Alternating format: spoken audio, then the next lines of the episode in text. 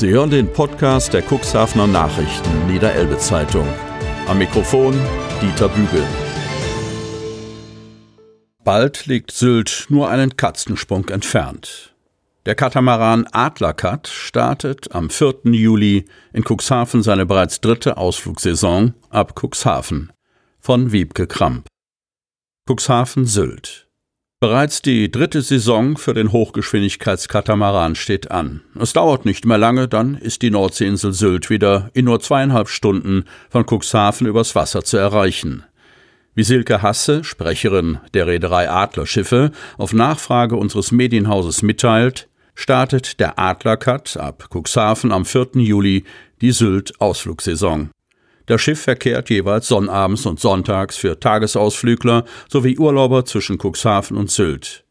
Die Abfahrt erfolgt ab Innenkante Alte Liebe um 9.15 Uhr. Die Rückkehr ist dort bei einem Tagesausflug gegen 19.35 Uhr. Nur einen Soloturn Richtung Hörnum auf Sylt gibt es montags. Die Verbindung nach Sylt, aber auch zur Insel Amrum oder Hallighoge seien somit als Tagesausflug möglich aber auch für Urlaubsanreisende gedacht, wobei es vom Hafen Hörnum im Fahrplan anschließende Umsteigemöglichkeiten auf Adlerschiffe gibt. Am Montagmorgen um 7 Uhr können nur Urlaubsanreisende nach Sylt, Amrum und Hoge fahren, weil der Katamaran in der Woche von verschiedenen nordfriesischen Häfen im Helgoland Ausflugsverkehr eingesetzt wird. In Zeiten von Corona gelten auch an Bord des Adlerkat neue Spielregeln. Wir haben ein Hygiene- und Schutzkonzept für all unsere Schiffe erstellt, so Reedereisprecherin Silke Hasse. Die Kapazität wurde auf ca. 50 Prozent reduziert, um den Sicherheitsabstand zu gewährleisten. Dieses Jahr gäbe es keine Sitzplatzreservierung. Plätze seien entsprechend gekennzeichnet, die genutzt werden können. Jeder Passagier müsse an Bord einen Fahrtenzettel mit seinen Kontaktdaten ausfüllen, damit gegebenenfalls die Infektionskette nachverfolgt werden kann. Diese gesammelten Daten werden zunächst aufbewahrt, aber nach sechs Wochen vernichtet. Mund-Nasenschutz an Bord ist verpflichtend. Die Verbindung Cuxhaven-Sylt scheint gut angenommen zu werden. In 2018 hatten wir ca. 8000 Beförderungen, in 2019 verzeichneten wir fast 15.000 Beförderungen, bei einem Fahrtag mehr als in 2018. Wie Silke Hasse auf Nachfrage mitteilt, kommen drei Viertel der Fahrgäste ab Cuxhaven aus dem Großraum Cuxhaven, Bremen und Bremerhaven. Etwa ein Viertel seien Touristen in der Region.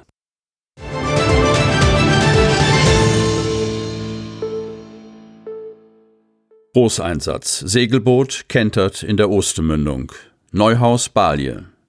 Sonnabendnachmittag sorgte ein missglückter Segeltörn von vier Personen aus Neuhaus mit einer sechs Meter langen Jolle für ein Großaufgebot an Rettungskräften. Was war passiert? Als das Boot aus der Ostermündung kam, herrschte hoher Wellengang und Wind.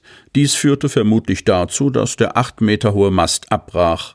Das Boot kenterte und alle vier Segler stürzten ins kühle Wasser. Das Boot der Feuerwehr Neuhaus erreichte nach kurzer Suche die vier Personen als erstes. Alle befanden sich im Wasser. Nachdem das Mehrzweckschiff Neuwerk am Einsatzort eintraf, wurde das Tochterboot zwecks Personenbergung zu Wasser gelassen. Das gelang mit Hilfe der Besatzung aus dem Neuhäuser Boot recht zügig. Inzwischen traf der Seenotrettungskreuzer Anneliese Kramer ein und ließ sein Tochterboot Matthias zu Wasser, das die vier geretteten Personen übernahm und in den Neuhäuser Hafen brachte. Dort wurden sie an den Notarzt und DRK-Rettungsdienst zur Begutachtung übergeben. Sie kamen mit dem Schrecken und leichten Unterkühlungen davon und blieben unverletzt.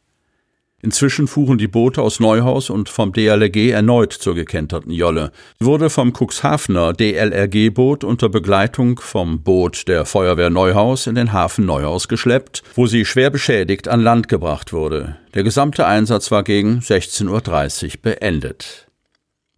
Die Havarie hatte ein Großaufgebot von ungefähr 80 Rettungskräften auf den Plan gerufen. Beteiligt waren Feuerwehren aus Balje, Balje-Hörne und Krummendeich mit dem Boot der Kreisbereitschaft Stade, die Feuerwehr Neuhaus mit Boot, Gemeindebrandmeister Landhadeln Tim Fritsche, Gemeindebrandmeister samt Gemeinde Kedingen Sven Nemitz, der Cuxhavener Seenotrettungskreuzer Anneliese Kramer, das Mehrzweckschiff Neuwerk der Küstenwache, die DLRG aus dem Landkreis Stade mit einem Boot, die DLRG Cuxhaven Wasserschutzpolizei Stade, der Notarzt aus Neuhaus sowie die DRK Rettungswagen aus Kadenberge und aus Freiburg.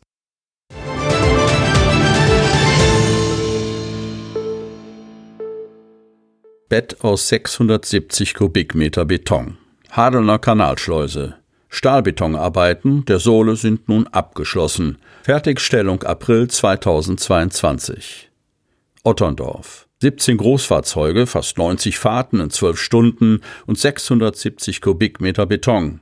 Mit den umfassenden Stahlbetonbauarbeiten der zurückliegenden Wochen nimmt der Neubau der Hadelner Kanalschleuse in Otterndorf zunehmend Gestalt an. Derzeit entsteht auf der größten Küstenschutzbaustelle Niedersachsens die neue Schleusenkammer. Mit einer weiteren Großbetonage zum Monatswechsel sei jetzt die Sohle der neuen Kanalschleuse auf gesamter Schleusenkammerlänge in zwei Betonierabschnitten hergestellt worden, teilt Sprecher Carsten Lippe vom für den Bau zuständigen Landesbetrieb für Wasserwirtschaft, Küsten- und Naturschutz NLWKN mit. Von 5 Uhr in der Früh bis zum Abend pendelten dabei 17 Betonfahrzeuge zwischen der Betonpumpe in Otterndorf und Cuxhaven hin und her, um in 90 Fahrten 670 Kubikmeter Beton zu liefern. Die Betonpumpe fördert den Beton in den Sohlbereich, wo er dann eingebaut und verdichtet wird, erklärt Projektleiter Andreas Kosch vom NLWKN. Bereits Anfang Mai war der erste Teil der Sohle, etwa 630 Kubikmeter Beton, hergestellt worden. Mit der nun abgeschlossenen Großbetonage ist damit auch der zweite und letzte Teil der neuen Schleusenkammersohle fertiggestellt.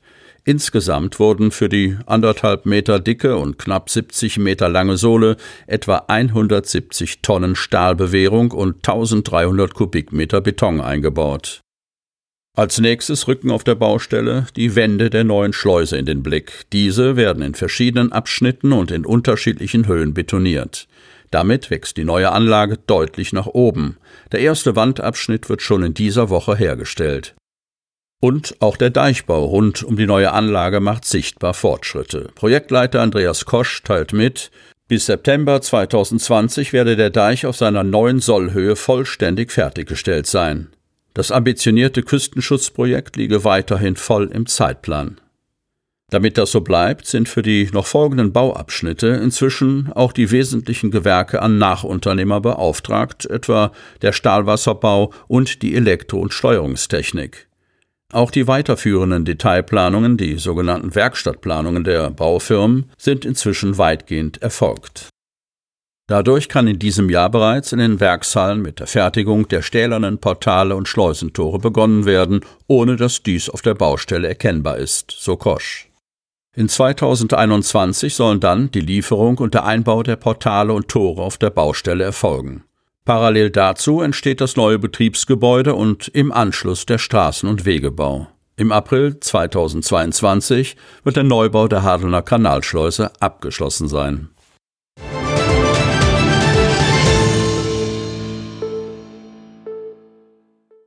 Badespaß bald wieder möglich. Nordsee Heilbad Cuxhaven GmbH will ihre Bäderlandschaft im Ahoi am 15. Juni langsam hochfahren.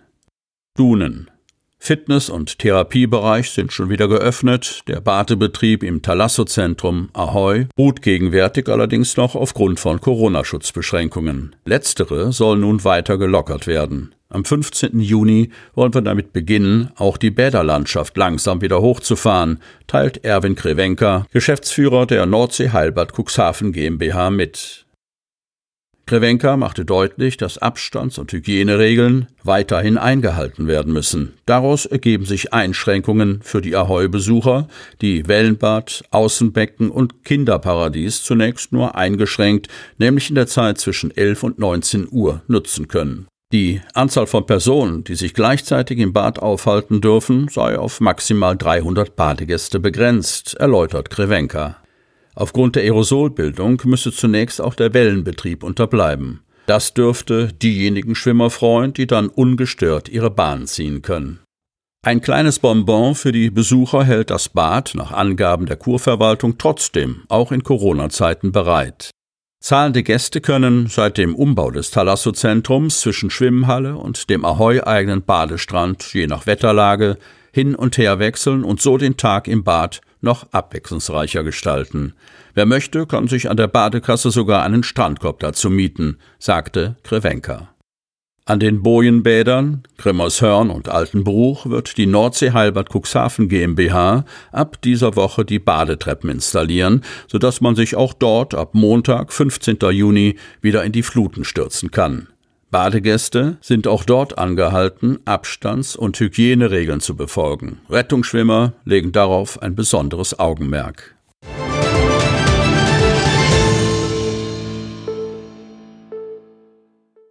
Neuer Chefarzt der Chirurgie im Amt. Dr. Markus Relitz, Facharzt für Chirurgie und Viszeralchirurgie, kehrt zurück an die Carpio-Klinik. Otterndorf. Eine weitere gute Nachricht für das Carpio-Krankenhaus Landhadeln. Seit 2. Juni verstärkt ein weiterer Rückkehrer das medizinische Team. Dr. Markus Relitz leitet als Chefarzt die Klinik für Chirurgie, teilt Klinikchefin Ulrike Kömpe mit. Der Mediziner übernehme in dieser Funktion die Bereiche allgemeine Chirurgie, Viszeralchirurgie mit minimalinvasiver Chirurgie und Hernienzentrum sowie die endokrine Chirurgie. Nicht nur die beiden Oberärzte Dr. Annette Rodehorst und Dr. Sven Meder freuen sich über den neuen Kollegen. In unserem Krankenhaus der Grund- und Regelversorgung deckt die Klinik für Chirurgie einerseits ein sehr breites operatives Spektrum ab und arbeitet andererseits hochspezialisiert, erklärt Verwaltungsdirektorin Kömpe. Wir sind sehr dankbar, mit unserem neuen Chefarzt Dr. Markus Rehlitz einen versierten Spezialisten gefunden zu haben, der auch mit seiner Expertise in der minimalinvasiven Chirurgie das Leistungsspektrum unserer Klinik im Sinne der wohnortnahen Patientenversorgung weiter ausbauen kann. Nach Studium der Humanmedizin an der Universität Rostock und Facharztweiterbildung in Schwerin war Dr. Relitz von 1999 bis 2001 zwei Jahre im Krankenhaus in Otterndorf tätig. Er arbeitete damals in der chirurgischen Abteilung und erfüllte dort funktionsoberärztliche Aufgaben mit Teilnahme am Hintergrunddienst der Abteilung.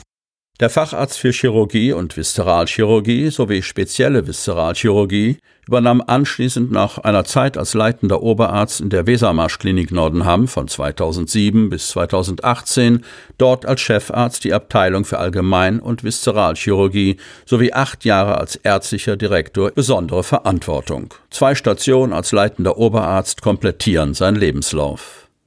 Chefarzt Dr. Markus Relitz sagt über seine Arbeit, neben der sorgfältigen und indikationsgerechten operativen Behandlung ist mir eine von Empathie getragene persönliche Zuwendung und ärztliche Begleitung jedes Patienten von der Anamnese über die Diagnose zur Therapie sehr wichtig.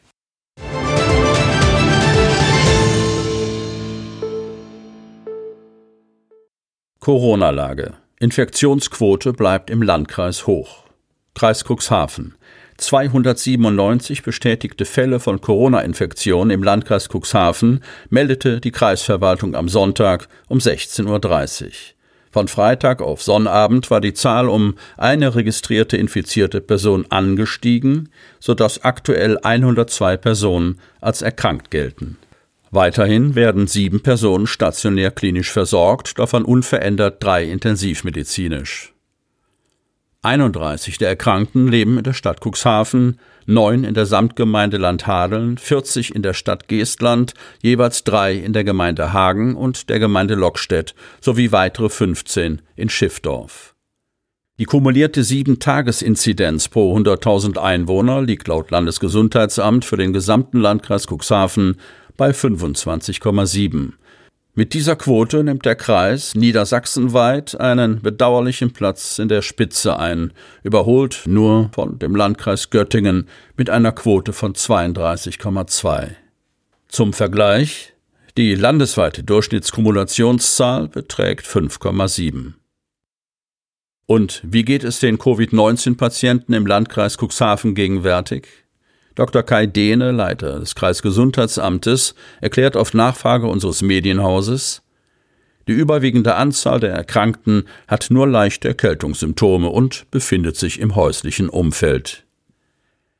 In einem Interview mit unserem Medienhaus führt der Mediziner die hohe Infektionsquote der vergangenen Woche auf zwei bekannte Cluster von Großfamilien und Glaubensgemeinschaften zurück. Angesprochen werden auch die Sorgen von Eltern von Schul- sowie Kita-Kindern.